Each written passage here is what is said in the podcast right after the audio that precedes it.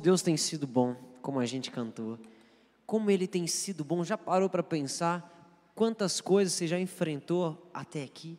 Quantas coisas você já vivenciou na sua história? Quantas situações você já viveu que talvez no momento você parava para pensar e falava: Não sei se eu vou suportar. Não sei se eu vou passar por isso. Mas você está aqui agora. Você está aqui agora porque é o seu Deus que te sustenta. É Ele que levanta você. É Ele que fortalece você, é Ele que fortalece os seus joelhos de modo que você pode caminhar em vitória. E hoje é mais um dia onde o Senhor quer renovar o seu coração. Hoje é mais um dia onde o Senhor quer abrir os seus olhos para te mostrar que ainda existe muita coisa para você viver, de que ainda existe sentido para a sua vida, de que ainda existe propósito para você, porque o amor dele não parou, o poder dele não parou. O mesmo Deus que atuou lá no passado, fez coisas grandiosas, é o mesmo Deus que está aqui agora, ouvindo você cantar, ouvindo você orar, ouvindo você clamar a Ele, é o mesmo Deus. Nós estamos numa série de mensagens chamada Pessoas Comuns Vivendo Histórias Extraordinárias. Esse é um título para você, amém? Você recebe? Glória a Deus. Talvez você olhe para a sua vida e fale, mas eu sou uma pessoa tão comum. O que, que tem de bom em mim? Será que pode sair alguma coisa boa de mim? Pode. Esse ano nós estamos em uma série de mensagem única. E até dezembro nós estaremos estudando esse tema. E para acompanhar, nós vamos falar de pessoas, personagens bíblicos, que foram absolutamente comuns no seu tempo, mas que viveram o sobrenatural de Deus, porque souberam estar aos pés do Senhor, souberam viver o plano que Deus tinha para eles, souberam viver o propósito que Deus tinha para eles. E se você está aqui hoje, tem propósito sobre a sua vida, tem plano de Deus sobre a sua vida. Você não é só mais um na história da humanidade. Você tem noção que se foi levantado este tempo, este foi o momento para você nascer e fazer a diferença nessa geração. Mas para isso a gente precisa ouvir o que, que Deus tem para a gente e seguir a luz da Sua palavra. Quem estava aqui domingo passado? Domingo passado foi a primeira mensagem da nossa série e o pastor Juan falou sobre Adão e Eva. Na quinta-feira, nós continuamos a nossa série de mensagens e falamos sobre Noé, uma mensagem abençoada que o Vitor trouxe para nós. E agora a gente vai falar sobre a vida de Abraão e Sara. O que, que esse casal tem para nos ensinar? E a gente vai falar um pouco sobre o plano de Deus para o casamento e como que o plano de Deus para o casamento pode transformar toda uma geração, pode transformar a sociedade. Então, se você está aqui, se você é casado, solteiro, se você é noivo, se você é viúvo, não tem problema, essa mensagem é para você. E Deus tem um direcionamento para a sua vida. Mas antes da gente entender o plano de Deus para o casamento, é importante a gente entender o que é casamento. Porque num período como esse que a gente vive, 2023, às vezes você pode encontrar pessoas que olham para o casamento de uma maneira muito desvalorizada. Pessoas que olham para o casamento e acham que casamento é uma coisa que não é tão importante assim. As pessoas não precisam se relacionar para casar. Talvez isso nem é necessário nos dias de hoje. Até porque em um namoro se tem exatamente tudo aquilo que se vive num casamento. No noivado, alguém pode experimentar tudo aquilo que casados já experimentam. Isso porque as pessoas não entendem o conceito de uma relação. Pessoas acham que relacionamentos servem para consumir o outro. Relacionamentos servem para você desfrutar daquilo que o outro tem para você. Mas na verdade não é esse o plano do Senhor para nós. Não é esse o plano de Deus para uma relação. E pelo fato das pessoas entenderem relacionamento como bem de consumo, elas são extremamente criteriosas na sua escolha. Porque pensam, se não for tão bonito, não combina comigo. Se não tiver um salário acima da média, não está no nível de se relacionar comigo. Se não tiver um bom nome na empresa, se não for alguém muito influente, não é uma boa pessoa para eu me relacionar. Ou melhor, se não tiver todas essas características, não é uma pessoa boa para o meu filho, para minha filha. Não é uma pessoa muito boa para o meu irmão, para minha irmã, para os meus parentes. Porque o nosso intuito é consumir a outra pessoa. É olhar para ela e ver o que, que essa pessoa tem de bom para agregar na minha vida.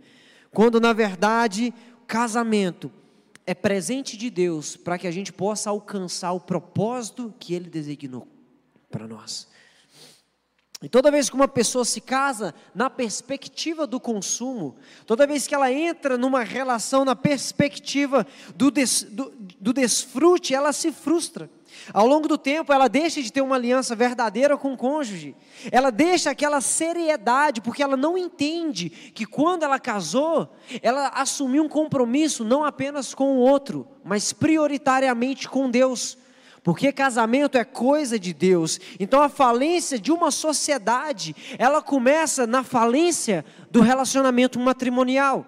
A falência de uma geração, ela começa na falência de um casamento. Mas antes de um divórcio, começa aqui, numa crise de conceito, num conceito deturpado sobre uma relação. E o pastor costuma dizer, você sabe que padrão de pensamento ele modela o nosso comportamento, de modo que agora o nosso comportamento vai autorizar uma intervenção espiritual. Então, aquilo que eu penso sobre o casamento vai dizer como eu vou me portar dentro dele, e a, e a maneira como eu ajo dentro dessa relação vai dizer o que é que vai acontecer na minha vida espiritual, seja bom ou seja ruim. Logo, a falência do casamento, ela não começa no ato no divórcio, mas no conceito que eu tenho acerca dele. Se a ideia que a gente tem de casamento está errada, está deturpada, então o matrimônio também vai estar. Então a próxima geração também vai estar. A falência do casamento, ela não começa, querido, na separação dos bens, mas ela começa na mente do indivíduo. Não é necessário a gente nem estar tá casado para entender isso. O solteiro que ainda pensa em se casar, se ele tem um conceito errado sobre o casamento, ele já está declarando falência à sua família futura. O casal de noivos que está prestes a se casar e que acha que casamento é consumo do outro, ele está prestes a entrar num casamento muito falido. Porque para alguns, falar da decadência matrimonial talvez não é nem mesmo um assunto de tanta urgência. Talvez ele até pensa, não tem problema eu usufruir daquilo que o outro tem. Até porque todo mundo faz isso. A vida é assim. Eu olho para as pessoas e eu percebo que eles querem casar para que eles sejam felizes, e não porque eles já são felizes e querem agora a dois alcançar o propósito do Senhor. E o tempo vai passando e as pessoas percebem que algumas coisas no casamento se tornaram comuns, muito embora elas não sejam naturais, como por exemplo o divórcio, se tornou comum. O adultério Talvez é só um mero erro, uma mera distração. E a indiferença com o outro, talvez é uma consequência que a gente espera com o passar dos anos. Né? É óbvio, 50 anos de casado, eu já não tenho mais que estar tão atento ao coração do outro. 20, 10, 30 anos de casado, talvez não é tão importante assim eu estar tão atento ao coração do outro. Mas o que a Bíblia está falando sobre isso? E é sobre isso que a gente quer falar hoje. Porque se eu afirmo que eu sou filho de Deus, que eu amo a Deus, que eu adoro o Senhor e que eu quero um coração igual ao de Cristo, se eu venho para a igreja todos os dias, isso aqui não pode ser uma realidade na minha casa.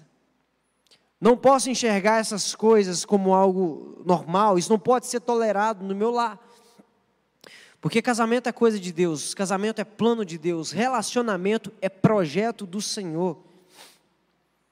E eu não posso me atrever a viver um plano que é de Deus na ótica da minha carnalidade. Toda vez que eu pego para mim algo que é de Deus e tento fazer da minha maneira, dá errado. E para isso eu te convido a aprender um pouco mais sobre a vida de Abraão e Sara e a consequência desse casamento nas próximas gerações.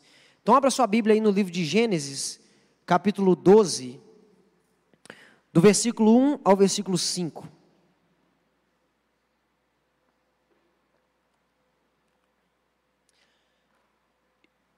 Gênesis capítulo 12, do verso 1 ao verso 5.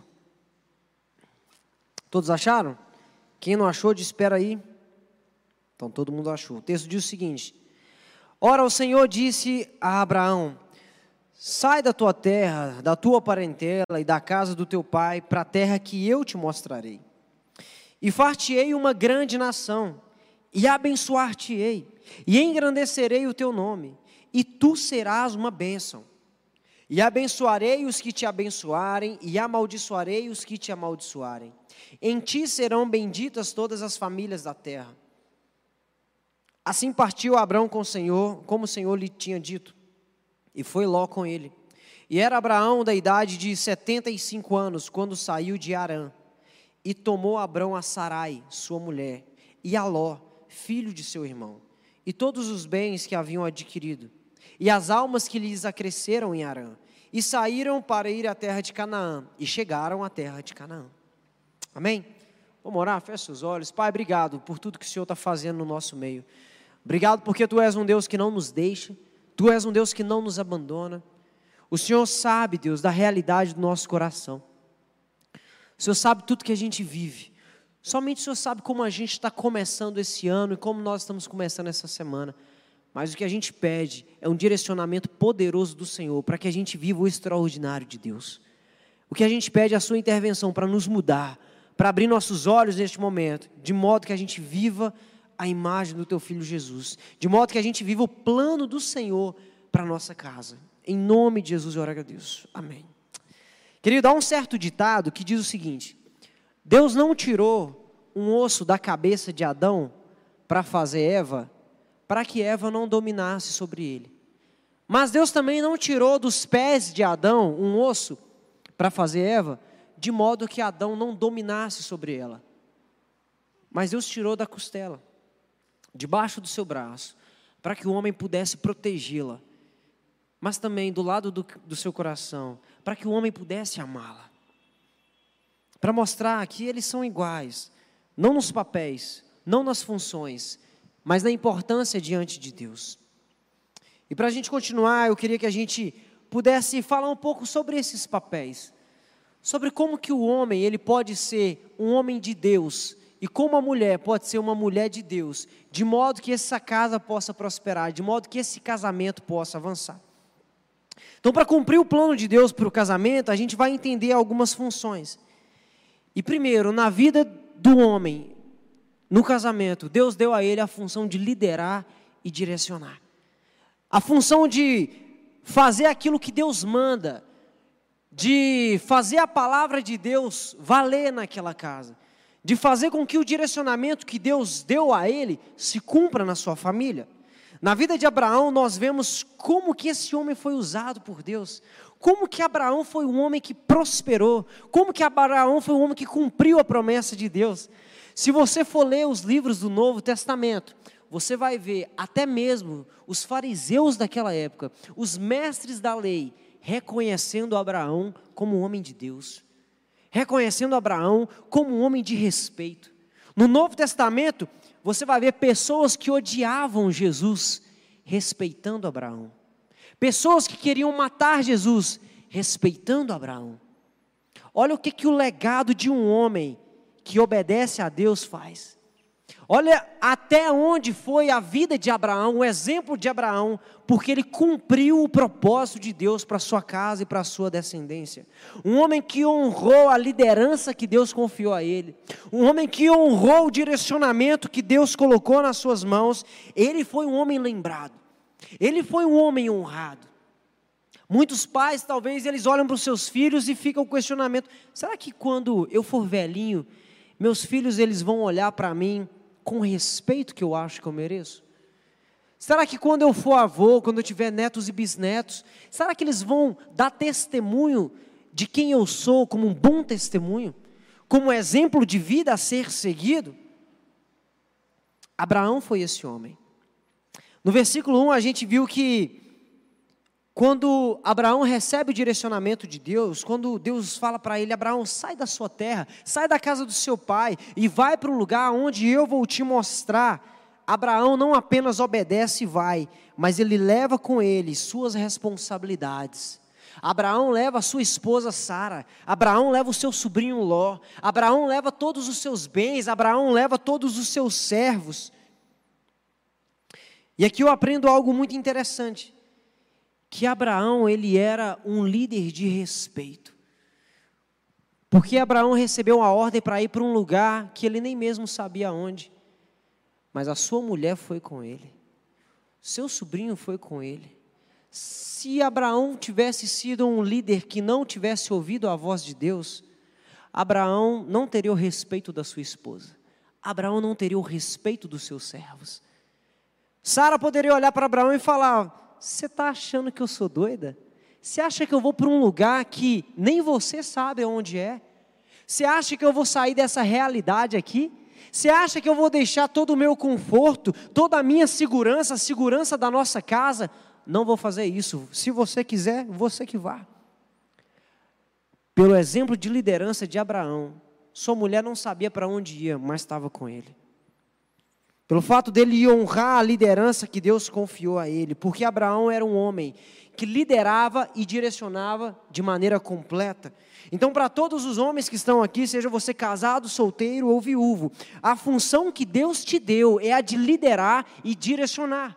Talvez você pense, poxa, mas eu acho que isso não é para todo mundo. Eu sei que tem gente que tem o dom de liderar. Você pode não ser o cara que vai liderar multidões, mas você é o homem que vai liderar a sua casa e a história da sua geração. Deus confiou a você o objetivo de direcionar a sua geração, porque é a partir de você que a sua geração vai ser próspera, que essa sociedade vai ser um reflexo do reino dos céus. Quando a gente olha para a genealogia de Jesus, a gente acha que a genealogia de Jesus vinha de Maria, mas não, vinha de José. Um homem que talvez você não ouve falar muito na Bíblia. Você ouve alguns versículos e tal, não importa, você não precisa ser um homem super influente na sociedade, mas você tem que ser um excelente líder na sua geração. Um excelente líder naqueles que estão debaixo de você. E para que a gente aprenda a liderar e a direcionar da maneira que Deus quer, a gente tem que entender que existe uma diferença entre direcionar e criar o caminho.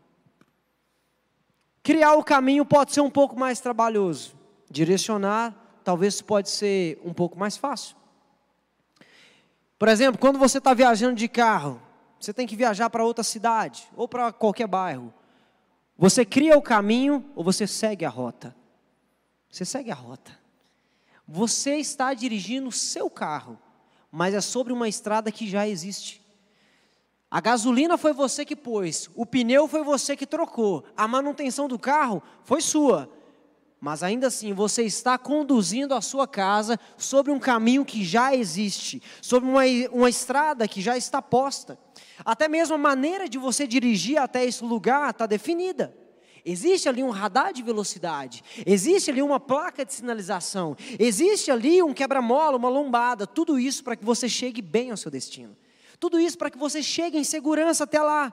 E da mesma forma, nós homens só temos êxito no nosso direcionamento e na nossa liderança quando nós estamos sob a ordem que Deus já estipulou, sobre aquilo que Ele já estipulou para a nossa casa e para o nosso casamento. Casamentos de muitos estão falindo porque tem muito homem achando que é um excelente líder só pelo fato dele ter a última palavra. Ele acha que ele é um excelente líder só porque ele é mais forte, talvez porque ele ganha mais, porque ele fala mais alto, ele acha que ele é líder por causa disso. Mas na verdade, isso não diz muita coisa. Muitos, talvez por saberem que são cabeça do seu lar, estão tomando decisões precipitadas, sem pensar com sabedoria, sem consultar a Deus ou sem buscar na Bíblia como proceder. Ou seja, a última palavra é minha, então não importa se eu vou consultar a Deus ou não. Não importa se vai dar certo ou errado, porque eu sou um homem deste lugar e tem que ser do meu jeito. Sabe o que acontece? Muitas esposas não dão credibilidade ao direcionamento desse homem porque está cansada de ver o marido tomar decisão sem consultar a Deus. E toda vez que a gente faz algo por nós mesmos, dá errado. Muitos maridos estão querendo construir estradas, tem muito marido querendo construir caminho, criar o caminho, quando Deus está falando, meu filho, só segue a rota que eu já estabeleci para a sua casa, só segue o direcionamento que eu já dei. Você não precisa inventar a roda, você não precisa fazer tudo por você. Entenda que eu já tenho direcionamento para a sua casa, entenda que eu já tenho direcionamento para o seu lar. Quando Abraão recebeu a ordem de Deus, digo mais uma vez: Sara não se rebelou, Sara apenas ouviu e foi. Porque Abraão era um homem de Deus, Abraão ouvia o direcionamento do pai. Então Sara confiava na palavra do seu marido. Esses seguiram Abraão, porque confiaram que para onde Abraão estava indo, Deus era com ele. O homem que quer construir estrada, querido, ao invés dele gerar segurança para sua casa, ele gera incerteza. Até porque seguir a rota é simples, não tem burocracia. A vida com Deus ela pode ser desafiadora, mas ela é muito mais fácil do que seguir a minha ótica. A vida com Deus pode ser desafiadora, mas ela é muito mais simples do que eu querer criar o meu caminho. Talvez você olhe no Waze e fala: esse caminho aqui pode ser que demore um pouco mais. Deixa eu passar por um atalho que eu aprendi há 15 anos atrás. Quanta coisa pode dar errado por causa disso? Quanta coisa pode não funcionar? Você quer ver um exemplo? Deus mandou a gente amar a esposa e investir na vida espiritual dela, cuidar dela. O que, é que muitos homens estão fazendo? Se matando de trabalhar para trazer conforto e não pastoreiam o coração das suas mulheres. Muitos problemas dentro de casa seriam resolvidos se ao invés dele pagar uma casa muito cara, se ele amasse essa mulher, e se ele discipulasse o seu coração, se ele cuidasse dos seus sentimentos, se ele abrisse os olhos dela para aquilo que é certo. Um casamento que Deus planejou é aquele homem tá íntimo o suficiente de Deus para poder fazer aquilo que ele mandou para sua mulher.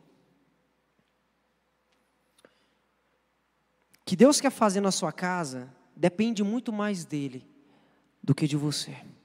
O que cabe a nós é estar tá íntimo suficiente de Deus para ouvir o que Deus quer. Se Abraão não fosse um homem de Deus, talvez ele não escutaria a voz do Senhor.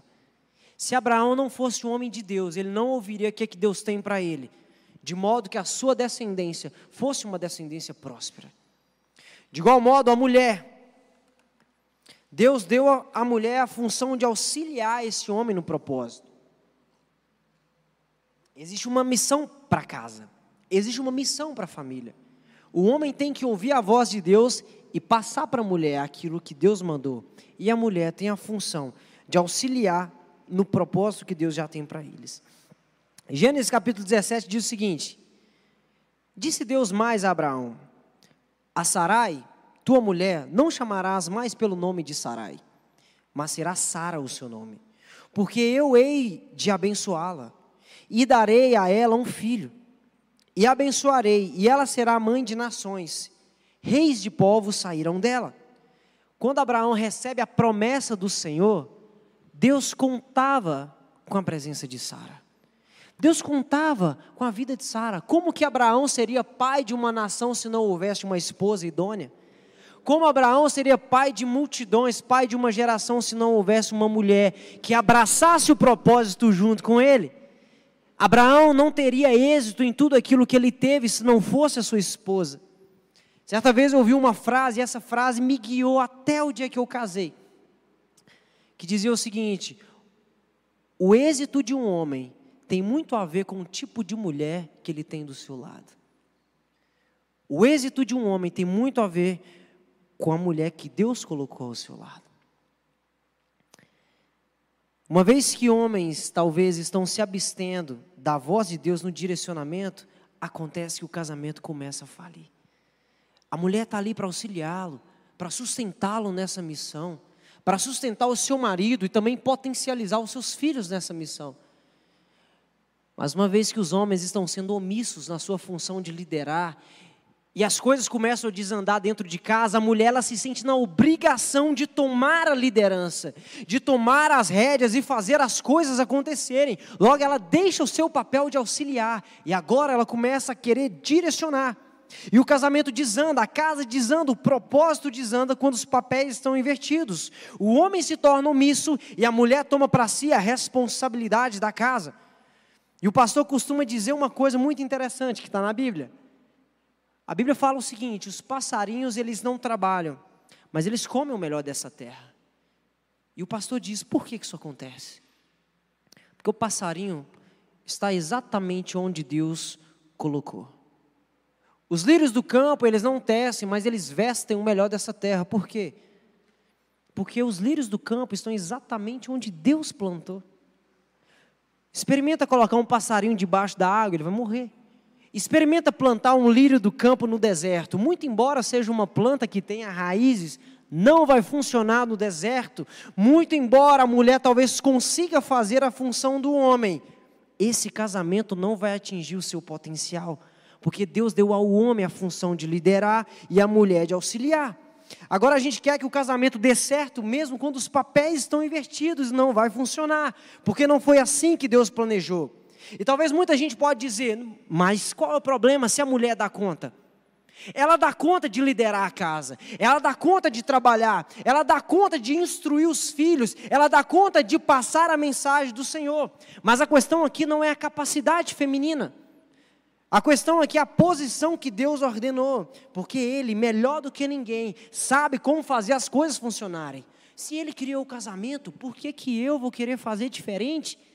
Se Ele criou o casamento, estipulou uma maneira para funcionar, por que, que nós estamos querendo inverter os papéis? E Provérbios 31 mostra qual que é o padrão de Deus para a mulher. O que, que Deus sonhou para todas as mulheres? Quando Deus a fez, o que, que Deus esperava? E eu gostaria de trazer alguns versículos para nós. Diz o seguinte: mulher virtuosa, quem achará? Seu valor excede ao de rubis. O coração do seu marido está nela confiado, assim ela, ele não necessitará de despojo. Ela só lhe faz bem e não mal, todos os dias da sua vida. Muitas esposas querem a responsabilidade dos seus maridos, mas não querem assumir a sua própria responsabilidade. Quantos maridos aqui podem dizer que confiam nas suas esposas? Quantos maridos podem dizer, na minha ausência, a minha esposa resolve com a mesma excelência? Na minha ausência, a minha esposa sabe fazer na mesma maestria. Quantas esposas podem dizer que só fazem bem ao seu marido e nenhum mal? Verso 15. Essa esposa levanta mesmo à noite para dar de comer aos de casa e distribuir a tarefa das servas. O contexto aqui é o seguinte, querido. Enquanto a família está toda dormindo, a mulher ela levanta de madrugada, ela prepara o ambiente, ela prepara a comida, ela prepara tudo, para que quando aqueles que são de casa levantarem, o ambiente está pronto. Para que dessa forma ela possa enviar o seu marido e os seus filhos para a sua missão. Eu não estou dizendo que aqui você vai acordar de madrugada para fazer comida. O que eu quero dizer aqui é que a esposa é responsável pelo ambiente daquele lugar. Ela é responsável pelo ambiente no lar. Muitas esposas querem a responsabilidade do marido de liderar, mas não cumprem o seu papel, que é de enviar os seus maridos e os seus filhos debaixo de bênção. Muitas enviam os seus maridos para o trabalho debaixo de palavras de maldição. Se você não trabalhar direito, não vai ter comida aqui dentro de casa. Muitas enviam seus filhos debaixo de maldição. Pelo amor de Deus, você vai lá e eu não quero ter trabalho com você naquela escola. Que, que os filhos estão recebendo antes de ir para a escola? O que, que o marido recebe antes de ir para o trabalho? Até quando a doméstica vai trabalhar na sua casa, o que, que ela recebe quando ela chega lá? Muitas recebem um clima pesado, um ambiente de destruição. E será que o ambiente está preparado para enviar essas pessoas para a missão que elas têm? A esposa é responsável pelo clima dentro de casa. Verso 20 diz que ela abre mão ao pobre e ela estende as suas mãos ao necessitado. Muitas querem o papel dos seus maridos, mas elas não são generosas com os outros. Não abrem as suas casas para abençoar e elas tapam os seus olhos contra os necessitados. Aqui na igreja a gente tem casas de paz. E é um movimento maravilhoso, onde pessoas se convertem, pessoas conhecem Jesus, é sobrenatural. Quantas pessoas não abrem casas de paz? Porque muitos não gostam de receber visita.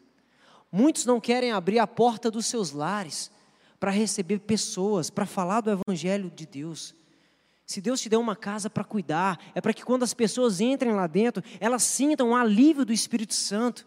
É para que elas sintam a presença de Deus através da sua vida. Verso 25: A força e a dignidade dessa mulher são seus vestidos. E quanto ao dia de amanhã, ela não tem preocupações. A mulher que Deus sonhou, ela é forte, ela é digna, ela confia em Deus para o amanhã, mas quantas, por não confiarem no Senhor, trazem desespero para o seu lar? A mulher de Provérbios, ela sabe portar com estrutura diante dos problemas, ela não traz desespero para o marido, ela é equilibrada. Tem muita piadinha aí que se tornou comum no mundo, em que fala que Mulher, às vezes, é ligada no 320, às vezes ela fica preocupada ali, preocupada ali, não sei o quê. Isso pode ser comum, mas isso não é normal. Não é isso que Deus sonhou para a mulher. Não é isso que Deus planejou para a mulher de Deus. A mulher de Deus, ela é equilibrada. As coisas estão pegando fogo, está caindo pedra lá fora, mas ela é equilibrada. Ela confia em Deus. Olha isso aqui, o que, que o texto fala.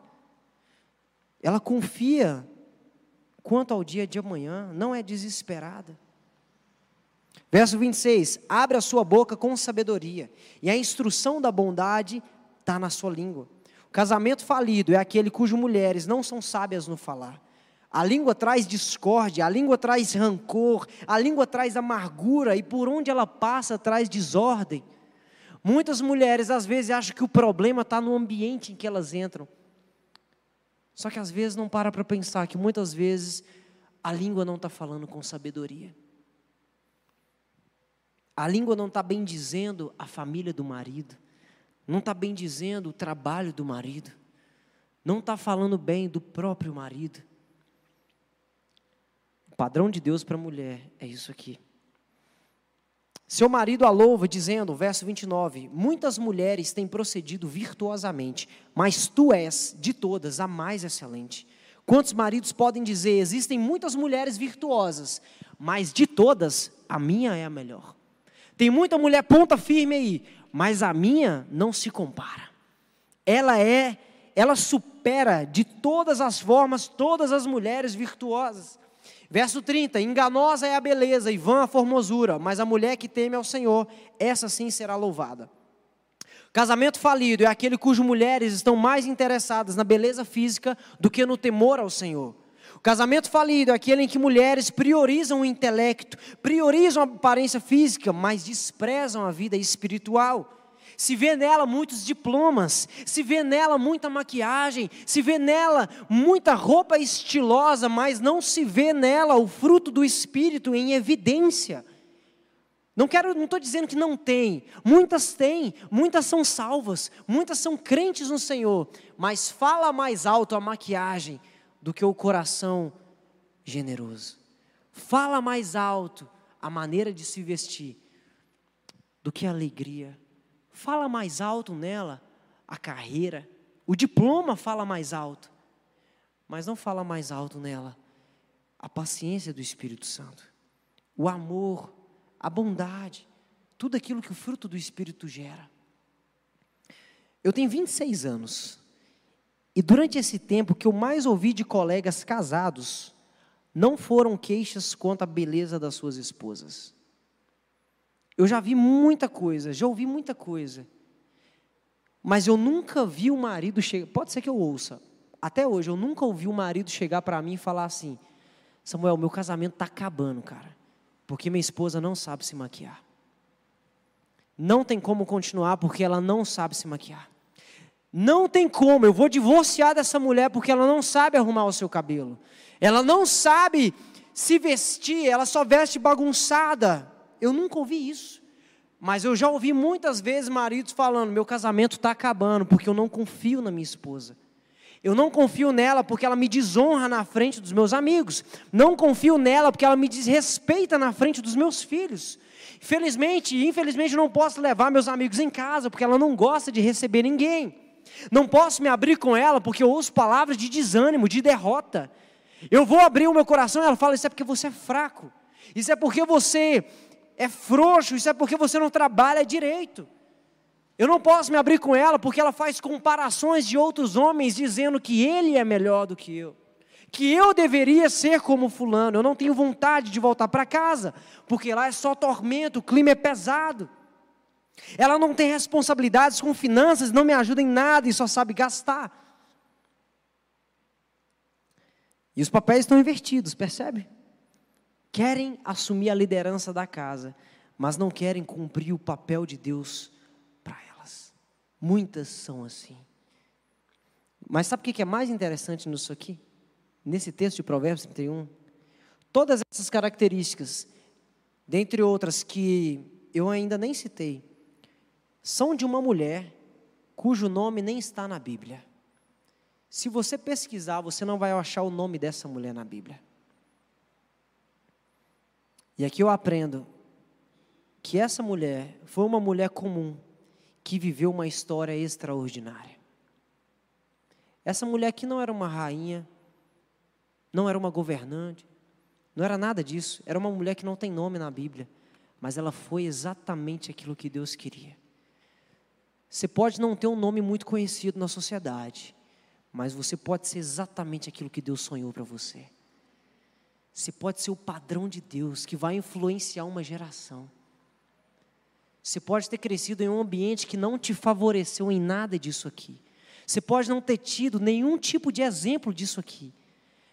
Mas se você é uma pessoa comum, Deus pode fazer a sua história ser surpreendente. E é isso que a gente espera. Ainda em Provérbios, quando ele diz que vã é a beleza, não apenas casados precisam se atentar a isso, mas solteiros. O casamento de um solteiro pode estar falido, e talvez você nem sabe que você tem valorizado aquilo que é vão, a beleza, a aparência. Tem desprezado aquilo que importa, que é a vida com Deus. Tem olhado para isso aqui e talvez isso nem mexe com você. O casamento de um solteiro pode estar falido por causa disso, querido. Da mesma forma, para pais e mães que estão procurando para os seus filhos os genros mais bonitos e mais influentes, as noras mais lindas e com diploma mais rico para os seus filhos, ao invés de observar a espiritualidade daquele ou daquela que vai casar com seus filhos. Então, muito cuidado, pai, muito cuidado, mãe, para que você não decrete a derrota no casamento dos seus filhos, influenciando eles na escolha com critérios completamente antibíblicos de muitos presentes que podem, que pais podem dar para os seus filhos, dois eu diria que são os mais importantes. Primeiro, o conhecimento da presença de Deus, a salvação em Cristo Jesus. Eu já falei isso várias vezes em outras mensagens. De muitas coisas que meu pai pôde me dar, a coisa que mais importou para mim e que é a única que me sustenta hoje é o ensino da palavra do Senhor. É o ensino de quem Deus é na minha vida. As roupas que ele me deu já não servem mais. Brinquedos não importa mais, porque amadureci. Comida já foi embora. Hoje eu não moro na casa dele, graças a Deus. Mas a presença do Senhor permanece na minha mente todos os dias. E é isso que norteia a minha geração. De todos os presentes que você pode dar para um filho, mais importante é o conhecimento de quem Deus é, de modo que ele cresça nos caminhos do Senhor. E o segundo que eu diria mais importante é a sua instrução para eles de com quem eles devem se casar. A instrução bíblica de com quem eles devem se casar. Porque talvez você ensinou eles na presença e no caminho do Senhor, mas se não ensinou com quem se relacionar, pode ser que esse garoto e essa garota tenham uma extrema dificuldade em perpetuar a missão que ela tem na geração. Porque se relacionar com alguém que não conhece a Deus e que despreza as Escrituras e que não leva com seriedade a vida com Deus, pode ser que esse casamento tenha muita dificuldade.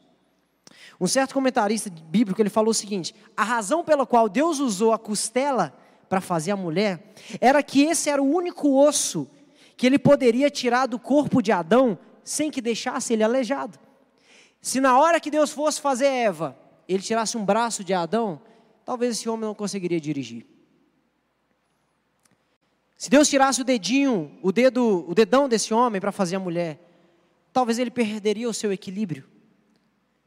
Mas como ele tirou da costela, ele conseguiu fazer da mulher sem danificar a imagem do homem. Isso exemplifica o presente do casamento. Tanto o homem quanto a mulher é um presente um para o outro.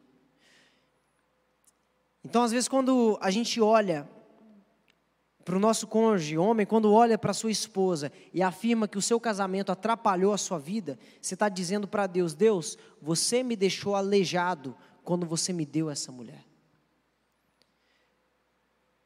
Toda vez que o homem fala, você só me leva para o buraco. Eu estaria melhor se eu tivesse sozinho, se eu tivesse solteiro. Você está dizendo, Deus, o presente que o Senhor me deu está estragando a minha história.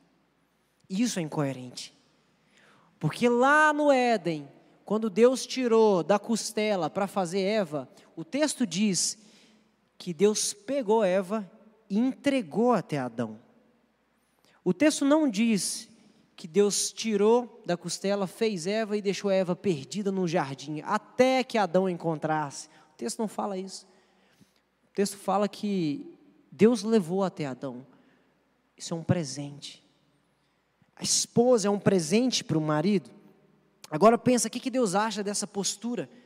Quando talvez não está sendo exposta em palavras, mas está sendo cultivado no coração. Porque para Deus não há diferença. Da mesma forma que Deus formou Eva da costela de Adão e com isso não danificou o seu design, é incoerente dizer que a sua esposa é um peso na sua vida. Porque o propósito do casal é viver em cumplicidade. O propósito que Deus te dá é para que ele seja cumprido a dois.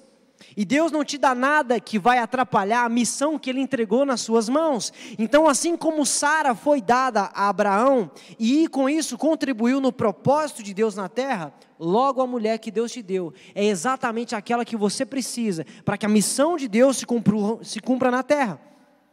Provérbios 18, verso 22 fala o seguinte: olha só, quem encontra uma esposa acha uma coisa boa e alcança o favor do Senhor. E aqui não está falando se ela é alta, se ela é magra, se ela é advogada ou se ela trabalha dentro de casa. O texto fala: o homem que encontra uma esposa encontra o favor do Senhor. A Bíblia não está dando característica a ela. Se você tem uma esposa e se você está aqui dentro, eu quero dizer: o favor de Deus está sobre a sua vida, a bênção de Deus está sobre a sua vida. Depois que eu casei, eu fiquei muito melhor. Deus me deu um favor dele sobre a minha vida, glória a Deus. Provérbios 10, versículo 22 diz o seguinte: A bênção do Senhor enriquece e não acrescenta dores. Olha só, o que, que a gente aprende? A esposa é um presente. E se a esposa é um presente, a esposa é uma bênção. Mas em Provérbios também diz que a bênção que Deus dá, ela enriquece e não acrescenta dores. Ou seja, você que tem uma esposa, você já tem um favor do Senhor. E essa bênção, ela tem que enriquecer na sua vida e não acrescentar dores. E talvez você pense, você fala isso porque você não conhece a minha mulher. Você fala isso porque você não sabe a cruz que eu carrego dentro de casa. Você não sabe a dor de cabeça que eu tenho. Mas a Bíblia também diz que isso é responsabilidade do homem. A responsabilidade das ações da mulher é do marido. Observe em Gênesis capítulo 17, versículo 17. Olha isso aqui. Quando Deus promete a Abraão que daria para ele um filho vindo de Sara. O versículo 17 diz que Abraão riu dessa promessa. Abraão debochou da promessa, porque Abraão não acreditava que ele poderia receber um filho. Abraão desprezou, ele falou assim: Deus, olha a minha idade, olha a idade da minha esposa, você acha que eu vou ter um filho? Abraão debochou da promessa de Deus. Só que mais adiante, no verso 18, Sara repete o mesmo comportamento.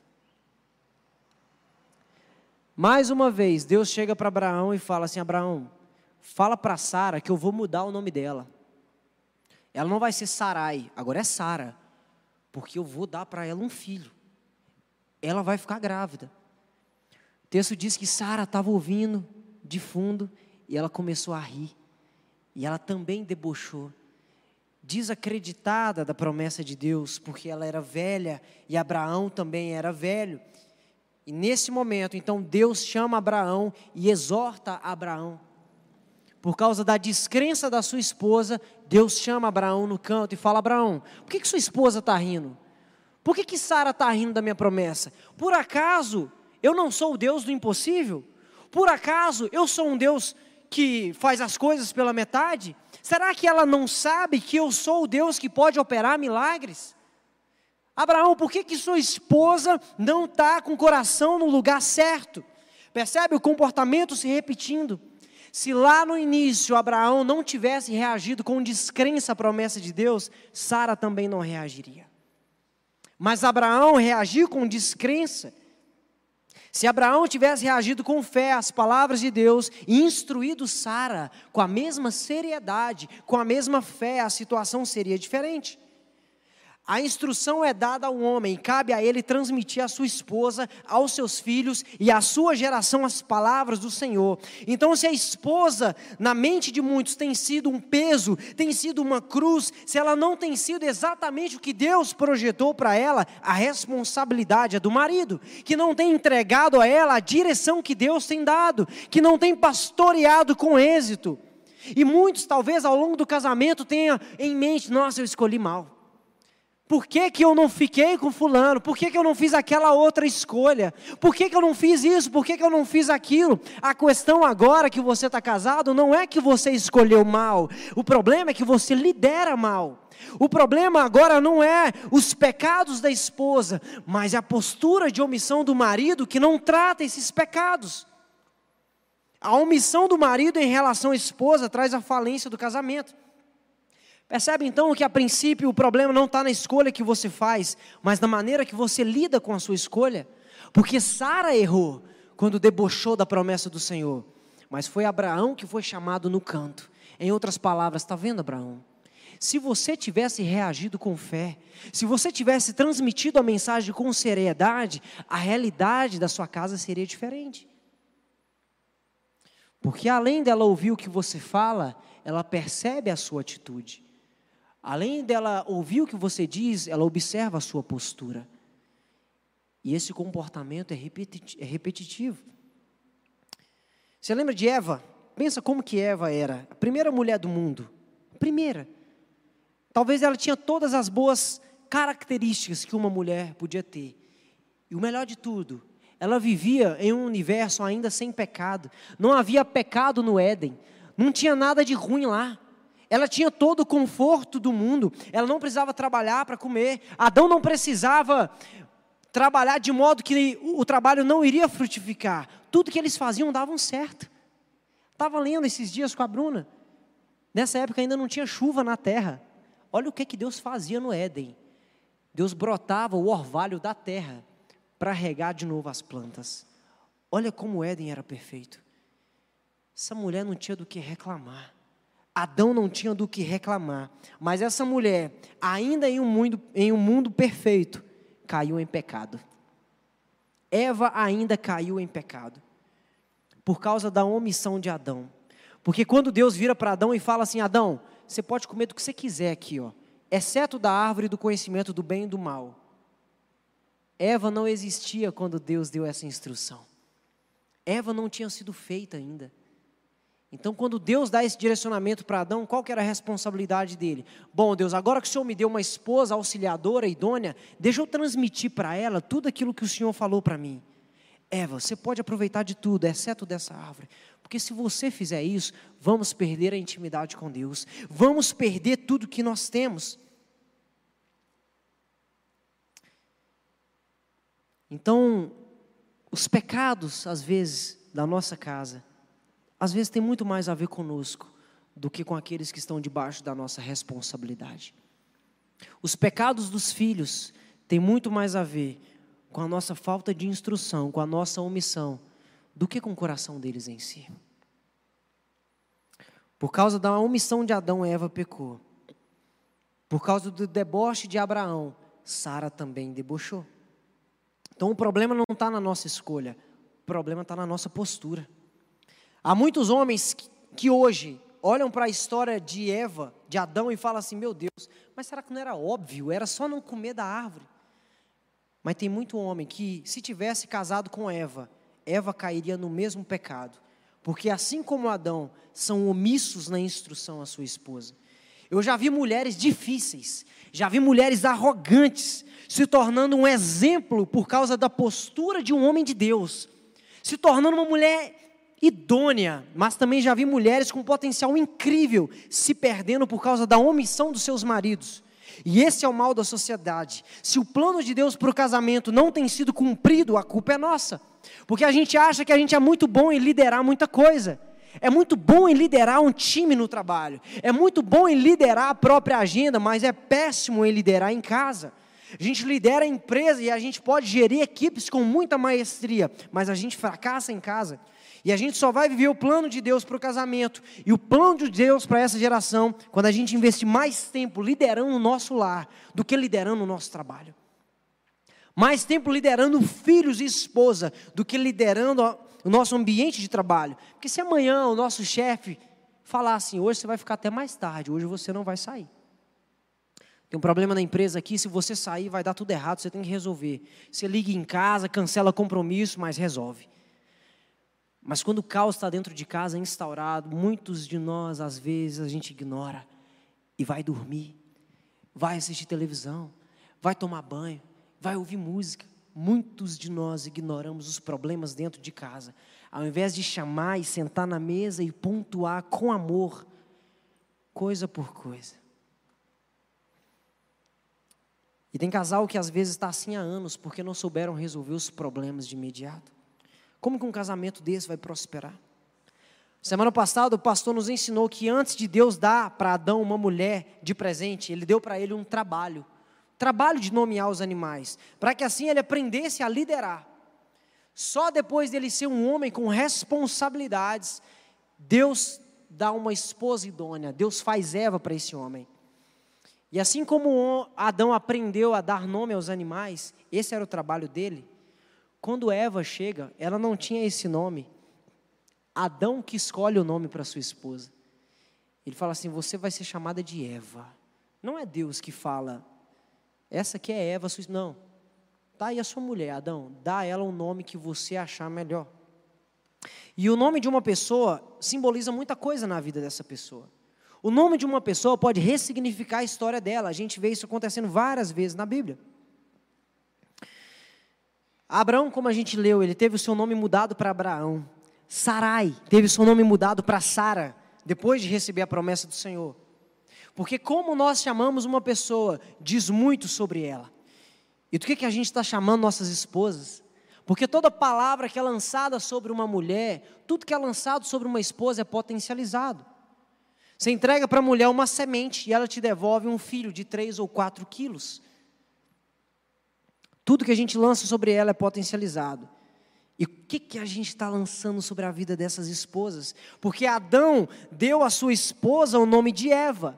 Mas tem muitos maridos que dão à sua esposa o nome de imprestável, o nome de inútil, o nome de desatenta, irresponsável. Você me leva para o buraco, você atrapalha a minha vida, você é uma imprestável, você não faz nada que presta. Muitos maridos têm dado às suas esposas nomes terríveis, e isso tem potencializado dentro dela. Porque talvez a princípio ela possa negar, mas talvez dentro dela aquilo já foi cultivado. E uma casa assim não tem um clima legal, um casa, uma casa assim não consegue cumprir a missão de Deus. E talvez você pense, bom, mas essa é a verdade. A minha esposa é isso mesmo. Ela é uma irresponsável. Ela é uma inútil, ela me leva para o buraco. Só que nós esquecemos, todos nós que estamos aqui agora, que nós somos igreja de Cristo. E você pode sondar o seu coração e observar as suas falhas. Talvez você melhor que ninguém aqui pode dizer aonde é que você tem errado. Talvez você melhor que ninguém pode dizer, realmente eu sou um cara falho, eu sou orgulhoso. Eu sou um cara que não consegue perdoar. Eu sou traidor. Talvez ninguém sabe, mas eu sei que eu sou traidor. A igreja de Cristo ela é composta por pessoas falhas. Mas na Bíblia também diz que a igreja de Cristo é a noiva do Senhor. E muito embora a noiva do Senhor tenha todas as características negativas dentro dos seus corações, você não vê Jesus chamando a igreja de imprestável. A gente não vê Jesus chamando a igreja de inútil. A gente não vê Jesus difamando a sua igreja. Muito pelo contrário, a gente diz, a gente ouve Jesus dizer na sua palavra que a igreja, ela é amada. Jesus chama a igreja de igreja redimida, de nação santa, de povo eleito. Muitos maridos, muito embora não tenham a prerrogativa de dizer que suas esposas são tudo de ruim, isso não nos dá o direito de reafirmar essas coisas. Se o próprio Deus não nos chama pelos nossos defeitos, por que é que eu vou trazer essas características para ela? Se o próprio Deus não me trata como um lixo. Por que muitos maridos têm feito isso com suas esposas? E muitos podem dizer, mas eu não sou Jesus, eu não sou Cristo, eu não sou perfeito como ele era, mas você é. Você é assim, porque a gente costuma dizer que a gente é cristão, e cristão significa pequeno Cristo. Toda vez que eu digo que eu sou crente, toda vez que eu digo que eu sou igual a Jesus, que eu sou um cristão, que eu fui batizado, que eu fui remido, eu estou dizendo, Jesus, eu sou um reflexo do Senhor nessa sociedade. Então, assim como Jesus não desonra a sua noiva, que é a igreja, eu que digo que sou filho de Deus, não posso desonrar a minha esposa, não posso desonrar a minha mulher. A Bíblia diz que o homem deve amar a esposa assim como Cristo amou a igreja, se entregando e morrendo por ela. Então, por que que eu quero ser diferente de Jesus? Casamento é coisa séria. É por isso que muitos, quando ouvem uma instrução como essa, acham um absurdo, acham que não faz sentido, acham que é legalismo. Não, está pegando pesado, não tem nada disso. Tem. E sabe por que muitos têm esse tipo de pensamento? Porque quando se casaram, acharam que estavam casando para suprir as suas necessidades, achavam que estavam se casando para atender os seus próprios interesses, casaram nessa motivação, e quando descobriram que a vida a dois não é assim, pensam tudo isso de suas esposas, falam tudo isso de suas mulheres. Mas casamento não é para que eu ou você seja satisfeito em qualquer área. Casamento é para que a gente cumpra a missão de Deus. Quando Adão foi posto no Éden para trabalhar, o homem observava os animais, cada um tinha a sua. O leão com a leoa, o passarinho com a passarinha, estava tudo lá. E ele trabalhando, e ele falando, Deus, na verdade nem falou, Deus que observou e falou: acho que eu vou dar para esse homem uma esposa que seja idônea, para auxiliá-lo na missão. Acha que Adão tinha desejo sexual antes de conhecer Eva? Acha que Adão estava precisando assim de uns carinhos a mais, querido? Isso foi um plus na vida desse cara. Mas o propósito de Eva era auxiliá-lo na missão de Deus na terra. Era cuidar do jardim. Muitos acham que o trabalho existia depois do pecado. Não. O trabalho já existia antes deles pecarem. Adão já trabalhava, a diferença é que Adão trabalhava e as coisas davam certo. Diferentemente de nós, que às vezes trabalhamos muito, nos cansamos muito, e às vezes as coisas não funcionam como nós queremos. Então a esposa que Deus te deu, ela é uma bênção na sua vida. O cônjuge que Deus te deu é uma bênção na sua vida. Quem casa na perspectiva da satisfação se frustra, mas quem casa na perspectiva da missão é realizado. E esse é o quarto ponto. Decida ser uma bênção. A Bíblia não diz que Jesus amou a igreja apaixonado. A Bíblia não diz que Jesus morreu numa cruz apaixonado, cheio de emoção ou carregado de sentimentalismo. A Bíblia não diz isso.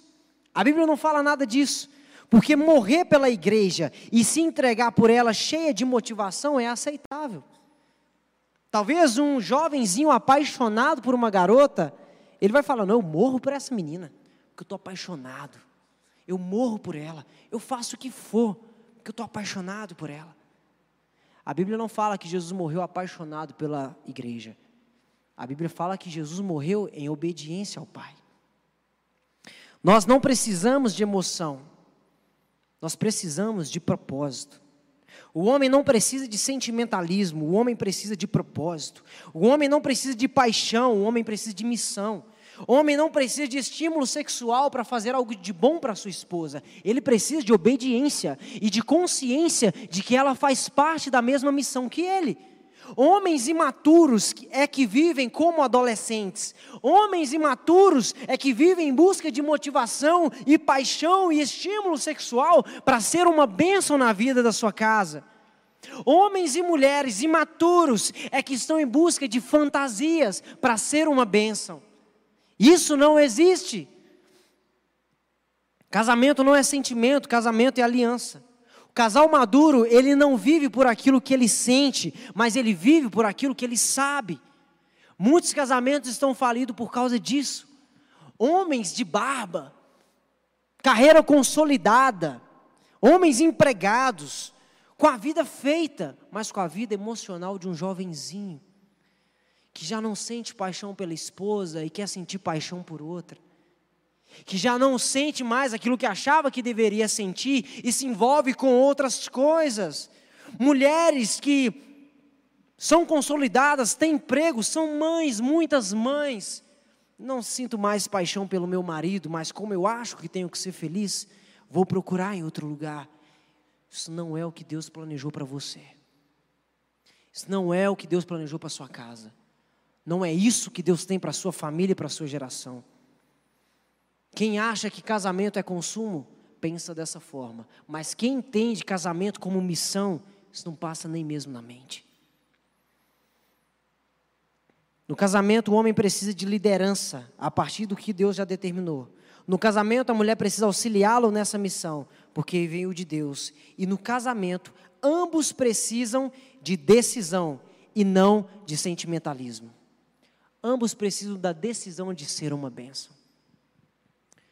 Quem é bênção na vida do outro, querido, dá tudo certo. Quem é bênção na vida do cônjuge pode experimentar o êxito na vida a dois. E se você está aqui agora sem a mínima vontade de mudar alguma coisa, não tem problema, porque a gente não está falando aqui de emoção e nem de sentimento, a gente está falando de decisão.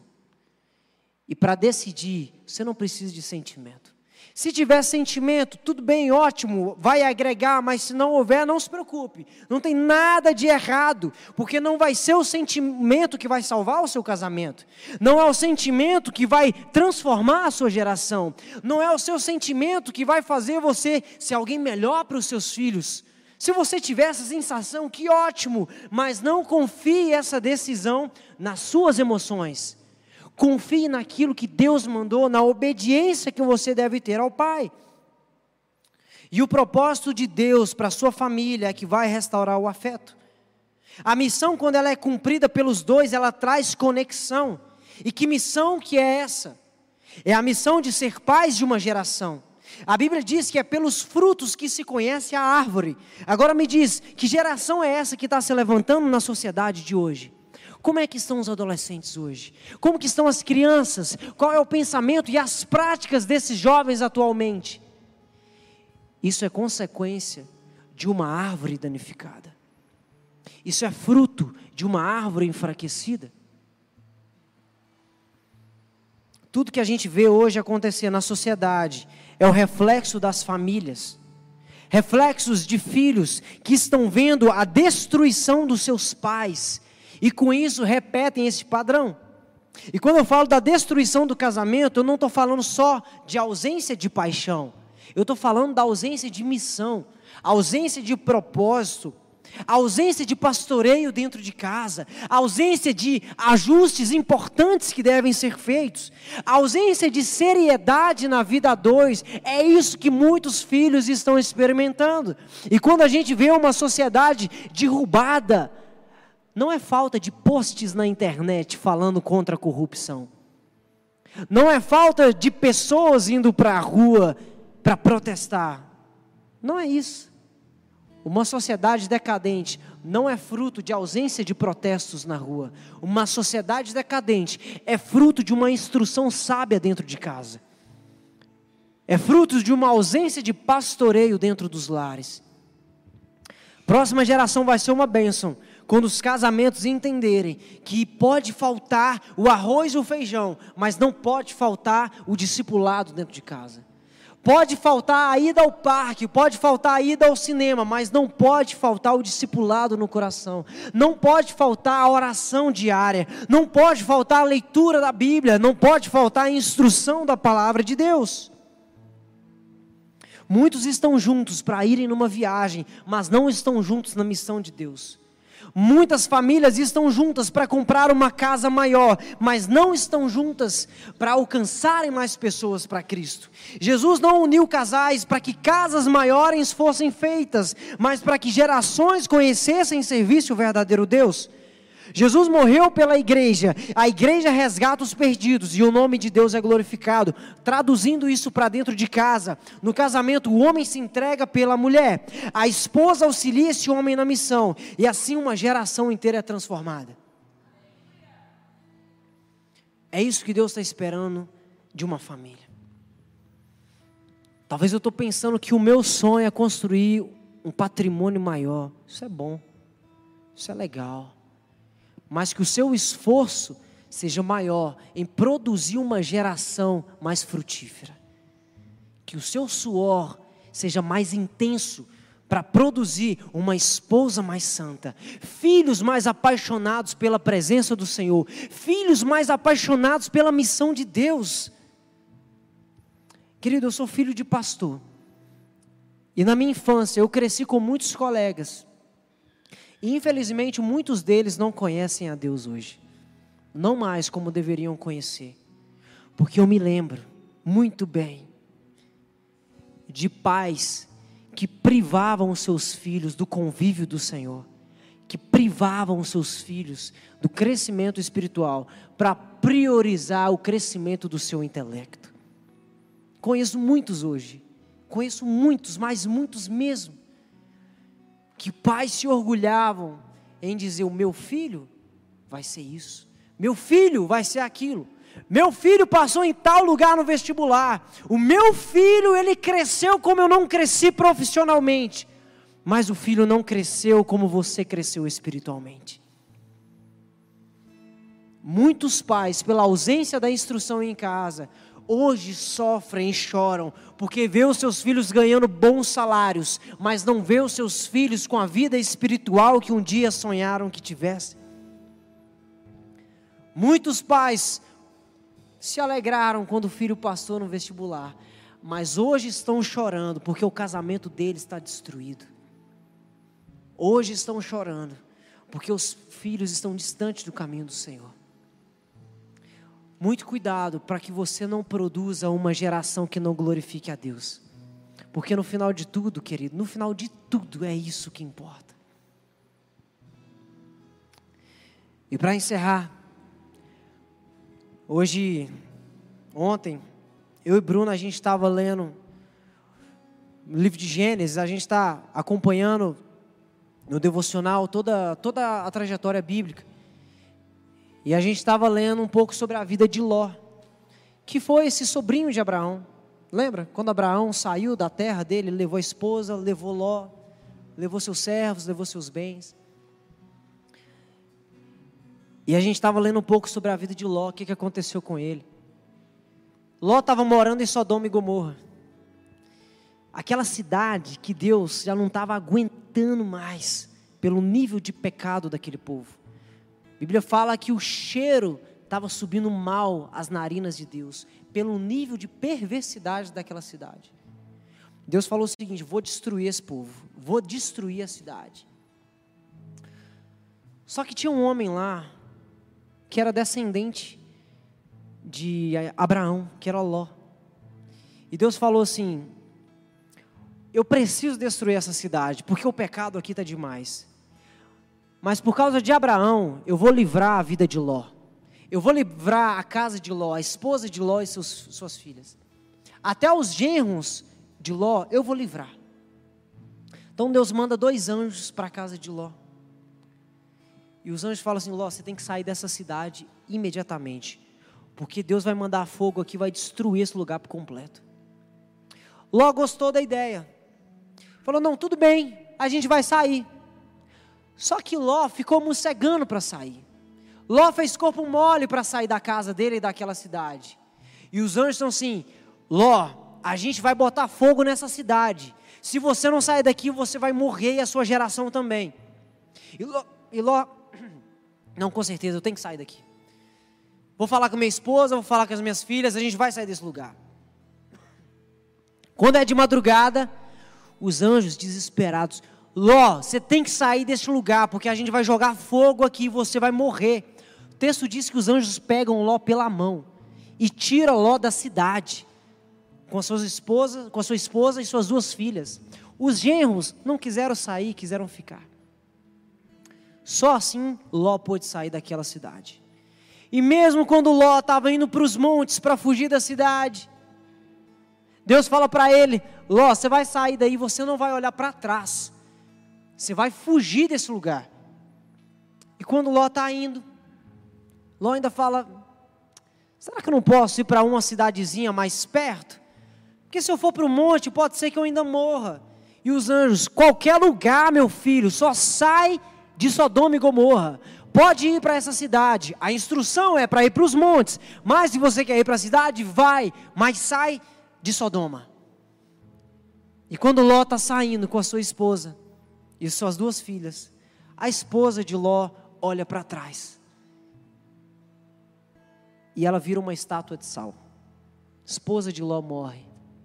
Sabe por que isso aconteceu? Porque Deus queria destruir tudo que tinha a ver com aquela cidade. O texto fala que Deus destruía até o que nascia da terra.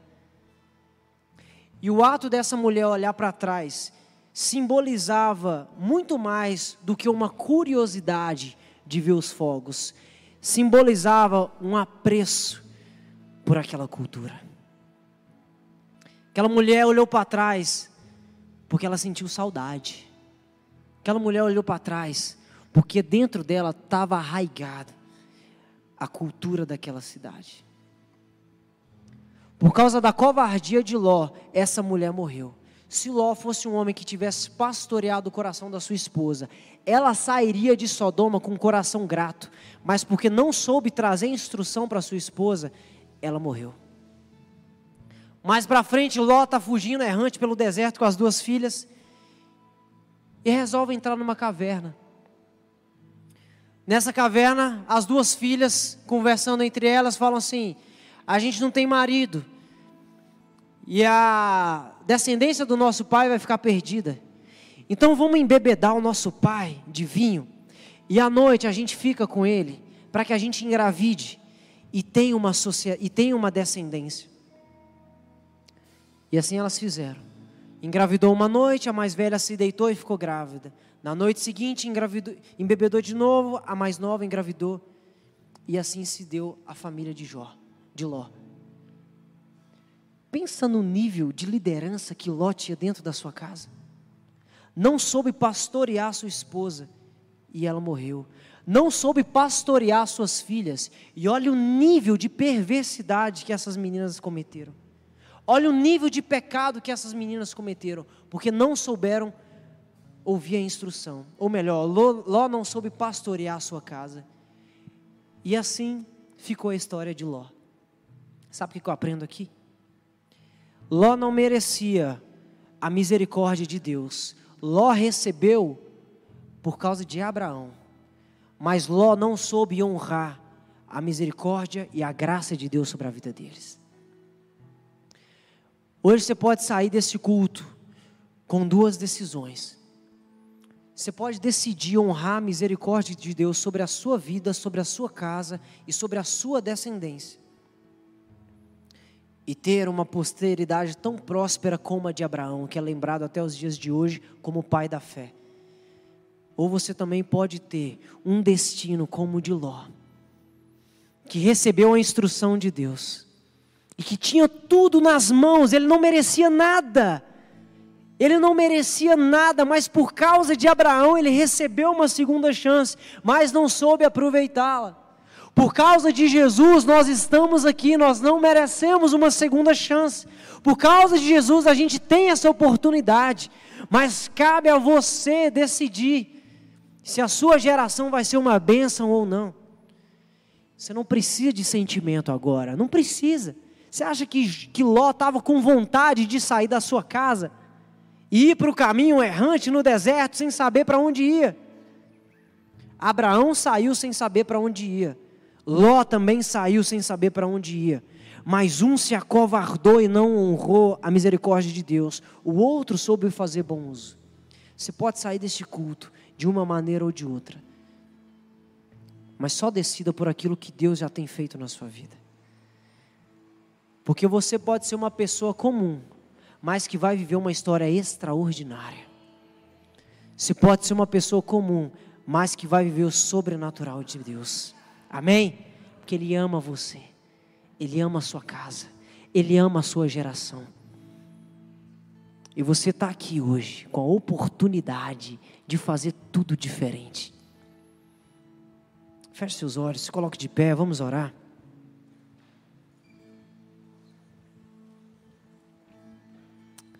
Leva seu pensamento ao Senhor, peça a Ele um novo recomeço na sua casa, um novo recomeço na sua geração, uma mudança, uma transformação. Se você ainda não teve os seus filhos, você pode começá-lo a instruir na verdade. Se você já tem, você pode retomar. Se você já teve e eles não estão mais com você, você pode orar incessantemente por eles, porque não há oração que Deus não ouça para transformar. Não há realidade que Deus não possa mudar. Pai, obrigado, Deus, por tudo que o Senhor tem feito. Obrigado por Sua bondade. Obrigado porque o Senhor nos trouxe aqui para ouvir a Sua voz.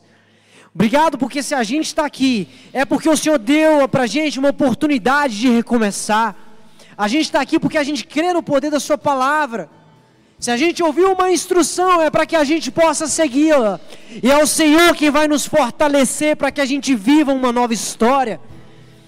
Deus nos leve ao próximo nível. O Senhor sabe as dificuldades de cada coração aqui mas é o Senhor quem pode libertar. É o Senhor quem pode fazer daqui de pessoas comuns histórias extraordinárias. É o Senhor quem pode fazer daqui pessoas que viveram traumas, viverem novidade de vida agora. É o Senhor quem pode fazer de pessoas enfraquecidas, que não tiveram até agora uma descendência próspera, o Senhor pode fazer uma descendência abençoadora. O Senhor pode fazer sair daqui filhos, Deus, que amem ao Senhor, heróis da fé deste tempo. O Senhor pode fazer sair deste culto famílias que são exemplo para essa sociedade, de modo que a gente vai experimentar lá na frente uma cidade forte, uma igreja forte, um povo forte, um povo temente ao Senhor. Nós cremos nisso, Deus. Pai, sustente a decisão de cada filho agora. Sustente a decisão de cada pessoa nessa noite. Nós esperamos em Ti, porque o mesmo Deus que fez o sobrenatural na vida de Abraão, está aqui nessa noite para fazer o sobrenatural em nós. Em nome de Jesus, Deus. Amém.